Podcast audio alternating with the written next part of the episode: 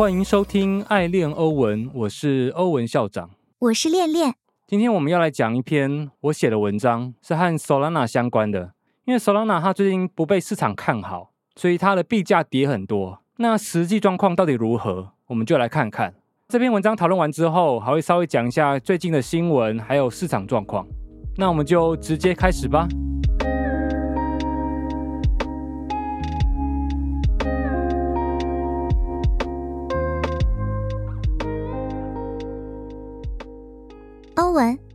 ，Solana 的特色是什么？Solana 它的特色是什么呢？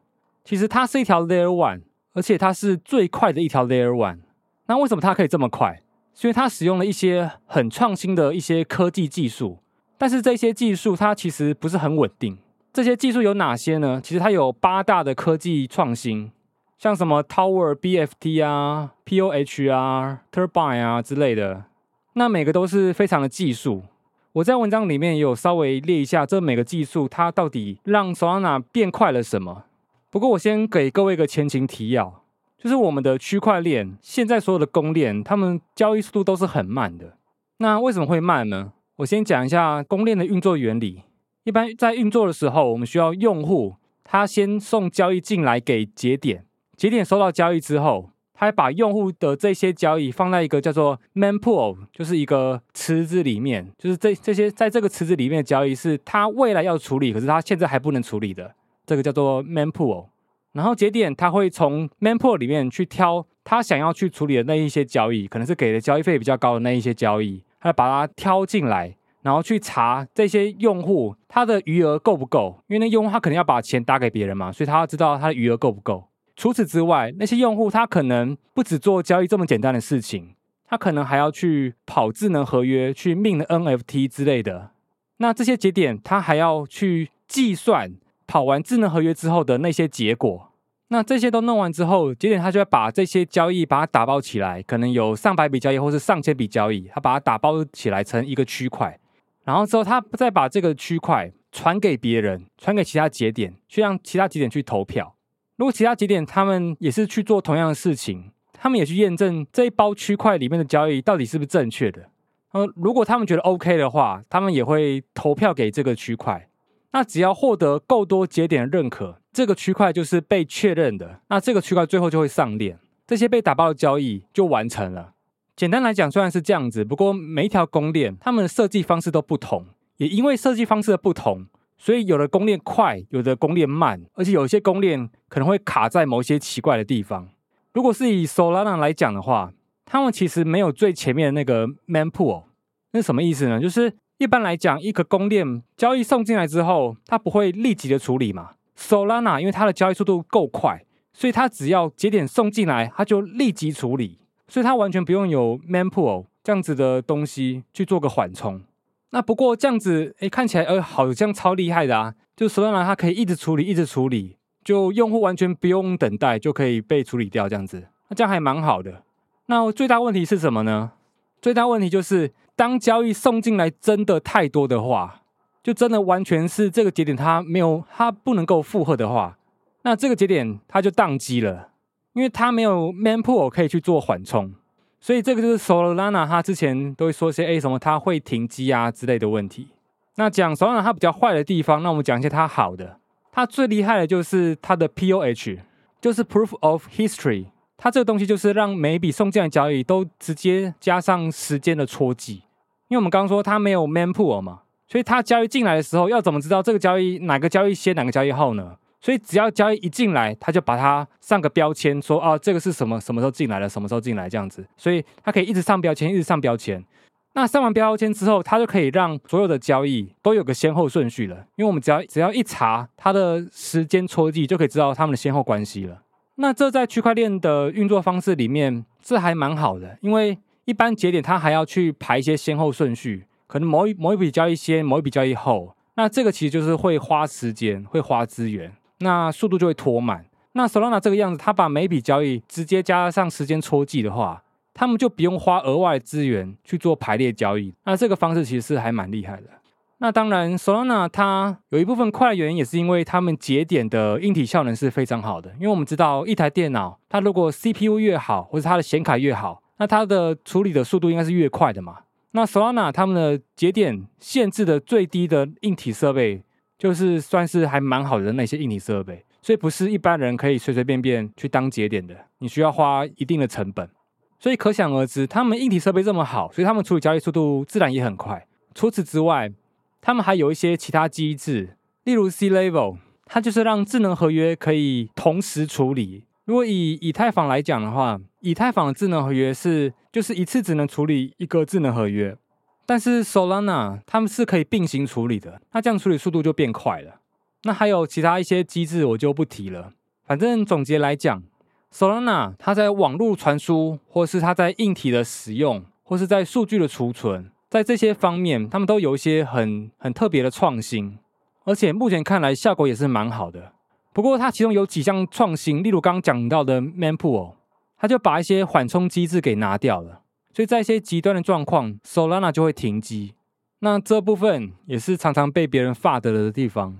那 Solana 它最近的币价呢，它其实还蛮惨的，它从最高点跌幅超过九十趴，而且特别是在 FTX 事件之后，那它跌的这么深，对我来讲的感觉是什么呢？其实我是相当兴奋的。Solana 是我之前就已经有在研究的公链。那虽然说它有一些缓冲机制让它会停机，不过整体来讲，它还是有一些很独特的创新。那因为 FTX 事件而让它跌这么多，那是不是让它的币价有点偏离基本面呢？所以我们就来研究看看。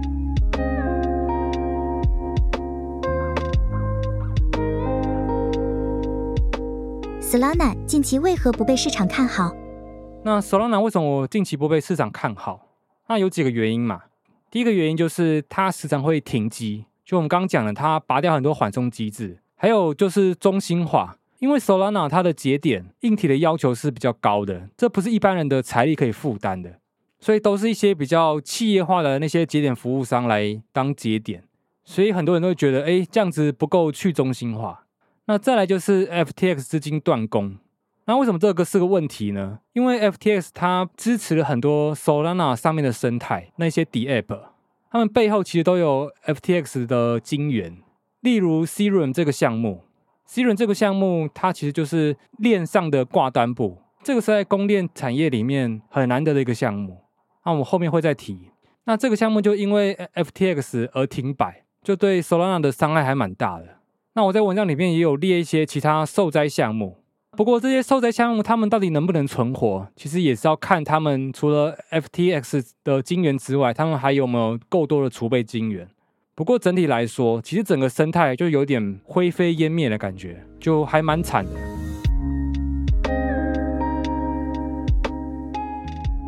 Solana 还有价值吗？那我们就来看看 Solana 它还剩下多少的价值呢？其实 Solana 它的中心化，它其实不是个问题啊。因为如果你去查它的中本聪系数的话，其实都还蛮高的。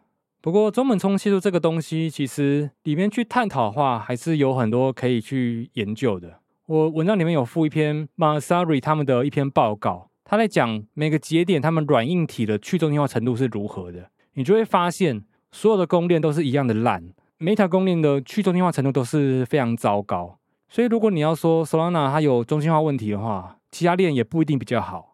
其实这个就是个比烂的过程啊，因为其实说实在的，现在供链都还很不成熟，它每个中心化的程度都还蛮高的。那再来，我们要聊一下所谓的停机问题。首先，它停机问题可能是呃，因为节点它不堪负荷，所以整所以整条链就停摆，那可能停了一整天，停了十二个小时之类的。不过我们要思考，其他链，例如以太坊好了，它不会停机。可是，当可能大家在抢命 NFT 的时候，在交易费很高的那个时候，你根本也没有办法去链上做操作。那跟停机其实也差不多。例如，我曾经有参与过去买猴帝的过程，那在那段期间，那个交易费哦，真的是高到吓人。那个以太坊就完全停摆了，就完全都在处理猴帝的交易。那所以说，以太坊虽然不会停机，不过它是有其他的问题，它是它使用体验也不是那么的好。而且说实在的，现在所有公链都是一样。你如果不会停机，你大概就是它你的使用体验不好，要不然就是你的那条链根本就没有人在使用。那所以就看大家会喜欢哪一种方式。我当然是希望就是不会停机，也不会有交易费太高的问题。可是目前都还没有在任何链上可以看到这样子的发展，所以我们可能还要再等个几年吧，或是等一些 roll up 之类的发展，再来看看。在 FTX 事件之后，还有哪一些生态是还在的呢？第一个就是我去查一下 Solana 它的开发者活跃度，就目前还算不错，在几条公链里面它是排名第四名。所以其实只要有开发者，就会有一些新的项目，这条链至少还不会死，它还有在跳动。再来，我们讲一下 s i r e n 这个项目。s i r e n 这个项目它强大在哪里？它是有链上的挂单簿。那这是什么意思呢？因为一般的挂单簿其实只有在 CX，就是在中心化交易所里面才有的。那一般在链上啊，那些 DEX 啊，他们的挂单簿，应该说他们没有挂单簿，他们只有 AMM。那有挂单簿的通常都是链下的挂单簿，就是他们的数据是储存在链下的，他们才有办法去有挂单簿这个东西。挂单簿的好处在哪里呢？就是我现在要买什么价位，我直接就把我的单挂在上面，然后等别人来跟我做交易。那这个交易速度就很快，然后也也不会有，也比较不会有滑价问题啊。因为例如 DEX 他们的 AMM，就算设计的再好，多多多多少少还是有滑价问题啦。那挂单簿画就会比较好一点。那我们刚讲，通常的 DEX 都是 AMM 嘛，或是链下的挂单簿。那不过 s e r u m 呢，它是链上的挂单簿，它的交易数据是存在链上的，这个超级强大的。因为这样子安全性是最高的嘛，因为我们我们知道数据存在链上是拥有最高安全性的，而且它存在链上，它可以它可以完全去负荷，就就代表 Solana 它的交易速度有多快。那 Serum 它其实它不是一个单一的交易所，它其实是可以让其他 DEX 去串接 Serum 它的它的挂单簿的，所以它对于整个 Solana 生态来说是非常非常重要，也几乎就是一个基底啊。那他那他在 FTX 事件之后他就停摆了。不过他们后来就分叉成另外一个项目，叫做 Open Book。Open Book 它完全就复制了 Serum 他们的所有的功能和服务。不过我去查一下，它的 TVL 其实没有什么很明显的增长，而且排名也很后面，就是看起来用户还不多。有这样的设计存在，或许就有机会重返荣耀。因为我是还蛮喜欢 Serum 这个项目的，就希望后面的 Open Book 可以让这件事情回来。再下一个 Sona 现在链上一个好消息就是它的 NFT 市场还算蛮好的，这肯定要归功于它的交易所叫 Magic Eden，因为这个交易所它的会让使用者体验还蛮好的，而且现而且现在支援很多的链，例如 Ethereum 啊、Polygon 啊、Bitcoin 啊之类的，然后也是因为 Solana 它的手续费很便宜，所以让一些 NFT 在这里可以自由的交易。那 NFT 市场只要火热的话，就代表这边有用户嘛。那有用户的话，那就代表这条链其实还是有一点机会的。最后就要讲 Solana 它的区块链架构，因为我们前面讲说它有八大创新嘛，而且这个八大创新是在其他链上都没有的，所以它是非常独特的。所以光就这一点，它其实有蛮大的特色。不过它的本质上就是一条单片链，就我们在前面几集有讲到单片链啊、模块化啊、多链化之类的，那它就是一条单片链，所以它的发展是有上限的。它的最底层的 code 那些底层设计是比较难做升级，所以在短中期来讲，单片链是还蛮好用的，它的速度还会蛮快的。不过长期来讲，可能超过五年之后，甚至三年，有一些模块化它的发展如果变好的话，像有一些好用的 roll up 或是 Celestia 他们有起来的话，那这样单片链它其实就不一定会是最好用的供链了，那这样就会被取代掉。所以我做个总结。我这篇文章会想写 Solana，是因为它在这一次熊市，它跌的比其他公链还要多很多，就很明显是因为市场的恐慌。那这些恐慌是来自于它平常有些停机的新闻啊，或是 FTX 事件啊。那 Solana 它的基本面其实没有改变太多，它目前依旧是最快的公链，而且它有很独特的科技创新，它也有很多的开发者，它的 NFT 市场也发展的不错。不过，Solana 它终究是一条单片链，它的发展是有上限的，所以在短中期它会还不错，那长期就要注意。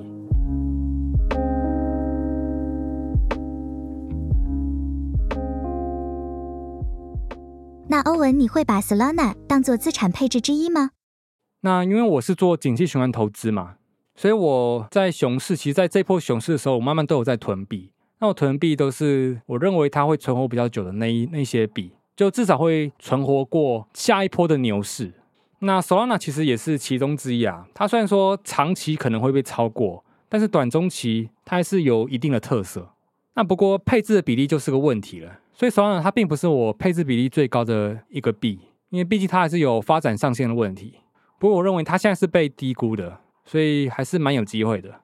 那以上是我的想法，还有我的一些投资的逻辑，但并不是投资的建议。你必须要有你自己的策略，然后再参考我的说法去做一个更好的规划。那有问题可以欢迎可以跟我讨论。再来，我们讲一下最近最大的新闻，就是币安呐。币安它被 SEC 给告了，所以在那个时候其实市场还是有点恐慌的，特别是 BNB 它跌得非常凶。那隔一天，Coinbase 也被 SEC 告。你就会发现，这根本就是一个狼来的故事。就是这两个交易所他们被告，真的会发生什么事情，我们是不能确定。那市场恐慌是必然的，因为毕竟很多人他把钱是放在这些交易所里面的。那虽然我们不能确定他们会不会跟 FTX 一样出这么大的事情，不过在 Twitter 上看到尼大他们有做一个计算，他就计算币安的储备，例如 BTC、ETH、USDT 的储备。还有他们提款的速度，到底多久会让币安见底？就它的资产储备完全被提光？那他算的数字大概也有个将近一百天。那 USDT 是比较少了，它比较快就被提完。不过那要是在最恐慌的状况下，所以目前看起来是还行，而且目前提款也没有被卡住的状况，就还算是顺畅的。所以币安目前这波处理的还算不错。不过，币安它到底能不能负荷更大量的挤兑呢？我我是认为不太可能。应该是说，没有一间交易所，或者没有一间银行，他们可以真正负荷很大量的挤兑。那不过，你看我们的银行，它虽然说不能被挤兑，可是它现在都还活得好好的。那所以会不会出事，是没人知道的。那以币安来讲，它的储备还蛮多的，所以看起来他们的财力还算雄厚。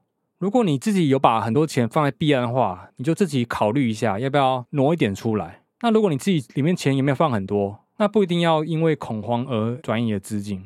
所以这个是你自己要斟酌的事情。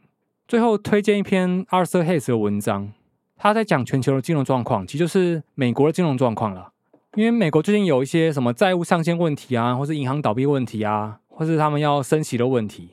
那 Arthur Hayes 他就把金融体系的某一些角色，例如联准会、美国财政部、美国银行、美国政府，还有一些私人企业啊，或是我们个人啊、散户啊，或是外国的参与者、外国的投资者，他去列出每个角色、每个金融角色在美国他们会做出什么样的举动，然后去模拟一些剧本。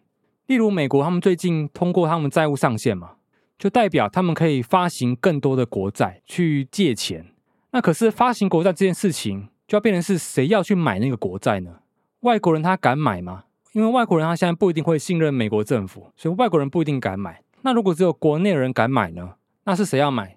是我们个人散户吗？或是一些企业吗？那这是就要思考美国他们之后要发行国债是要短天期的还是长天期的？那在剧烈加息的状况之下。长天期的国债其实没有人想买，所以美国可能是要发行短天期的国债，但发行短天期的国债会让银行他们亏损更严重，他们的资金流动会变得更差，所以银行可能会倒闭。那到底怎么办？他又要卖国债，那又不能卖长天期，也不能卖短天期的，那到底怎么办呢？那除了这个剧本之外，其实 Arthur Hayes 他还有列出其他剧本，我觉得都超有趣的。那每个剧本看下来啊，就会发现，哎。美国美国金融体系好像超不安全的，随时都有可能崩溃。那这对币圈是好还是坏呢？因为其实就以现在黄金一直在涨，然后比特币一直在涨的这个状况之下，有可能如果美元美元的体系爆掉的话，那黄金跟比特币就可能会变成是个避险的资产。所以我们就要看看 Arthur Hayes 他列出的这些剧本到底会不会成真。那我相信各位可以去看看这篇文章，我觉得真的还蛮有趣的。那我们今天的分享就到这边，感谢各位的收听，我是欧文校长，我是恋恋，我们下集再见。